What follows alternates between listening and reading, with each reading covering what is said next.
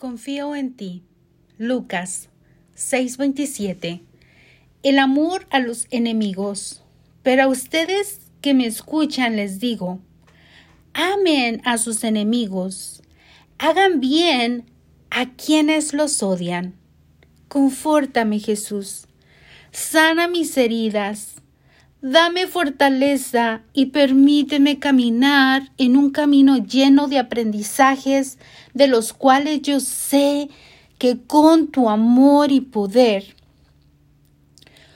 tú vas a ser mi armadura que no permitirá que me dañen mi corazón y pensamiento en donde quiera que yo esté.